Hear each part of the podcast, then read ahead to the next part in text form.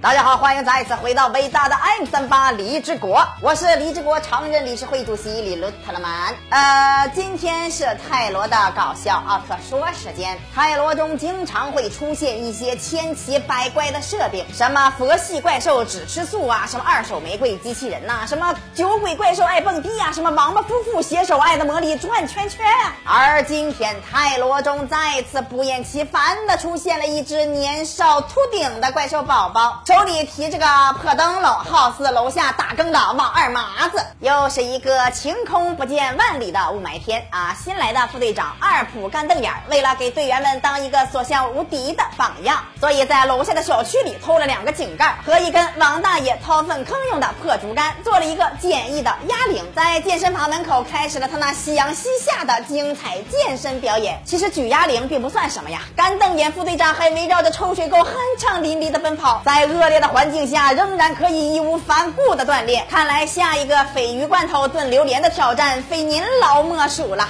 此时呢，光太郎也在附近的红浪漫晨跑，呃，那个晨跑，碰巧看到了正在锻炼的干瞪眼副队长。太郎君一看副队长一把年纪了还在那晨练，而自己却在那里做见不得人的事情，光太郎此时的内心非常的爽。这时，赛特队发急电说李动漫开播了，赶紧去抢沙发呀！呃呃，那个说宇宙有怪兽出现，要求他们赶紧归队，收拾收拾，准备打怪兽了。因此，光太郎和副队长朝着基地跑去，二人你追我赶，谁也不想当那个被落下的软蛋。回到基地以后，他们从清朝末年的雷达上发现了两个不明生物在宇宙中 battle。呃，副队长可能是因为害怕怪兽，也可能是因为刚才跟光太郎赛跑有些激烈，导致他左侧的副乳隐隐作痛。队员们一看副队长负伤了，连忙送上了虚情假意的关怀，而光太郎却非常的淡定，因为他知道副队长肯定是想刷李动漫了呀。没想到被你看穿了。宇宙那边，杰克正在和一只秃顶怪兽肆无忌惮地玩抱抱，因为场面极其的混乱，也不知道是谁在非礼谁。反正杰克是忍不住先出手了，但是没想到技能却被怪兽挡住。紧接着，怪兽一个狼牙棒光线直接点燃了杰克的小心肝儿，因此怪兽趁着杰克缺心眼儿，继续用狼牙棒攻击他的小羞羞，导致他直接坠落到了地球上。而这只手持狼牙棒的秃头也来到了地球，在东京到处溜达，并且用一口流利的宇宙方言告诉大家，他是来自俄罗斯行星的德罗姆，他来地球是为了跟泰罗决一死战的，所以他拿着一个红灯笼，想要诱骗泰罗。这个看过搞笑奥特说的朋友们肯定都知道东光太郎的爱好，只要有红灯的地方，几乎都会有他的身影。因此，怪兽便使用了这个方式，想要将光太郎诱骗出来。但是因为光太郎正在和三十八号技师一起双龙摆尾，并没有踩进怪兽的陷阱，因此这个德罗姆找了一晚上也没有找到泰罗。第二天，赛特队终于在东京晚报上得知怪兽出没，所以胸口胀痛的瞪眼虾副队长带着队员们赶往了现场，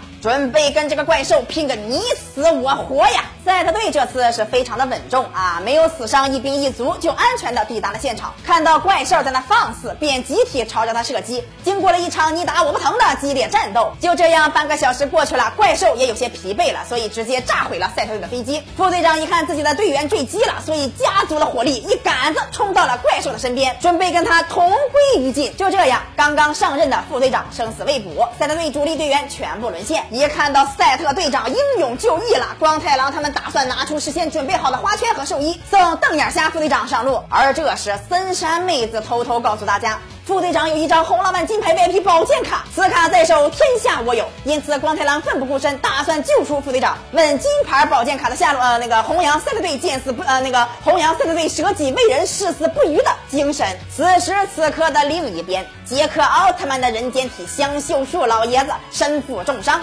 缓慢地朝着怪兽走去。那么，光太郎他们能否救得了瞪眼瞎副队长呢？香秀树是否能再次变身杰克和泰罗一起对抗这个？俄罗斯秃顶的罗姆呢？请收看明天的搞笑奥特说，咱们下期再见。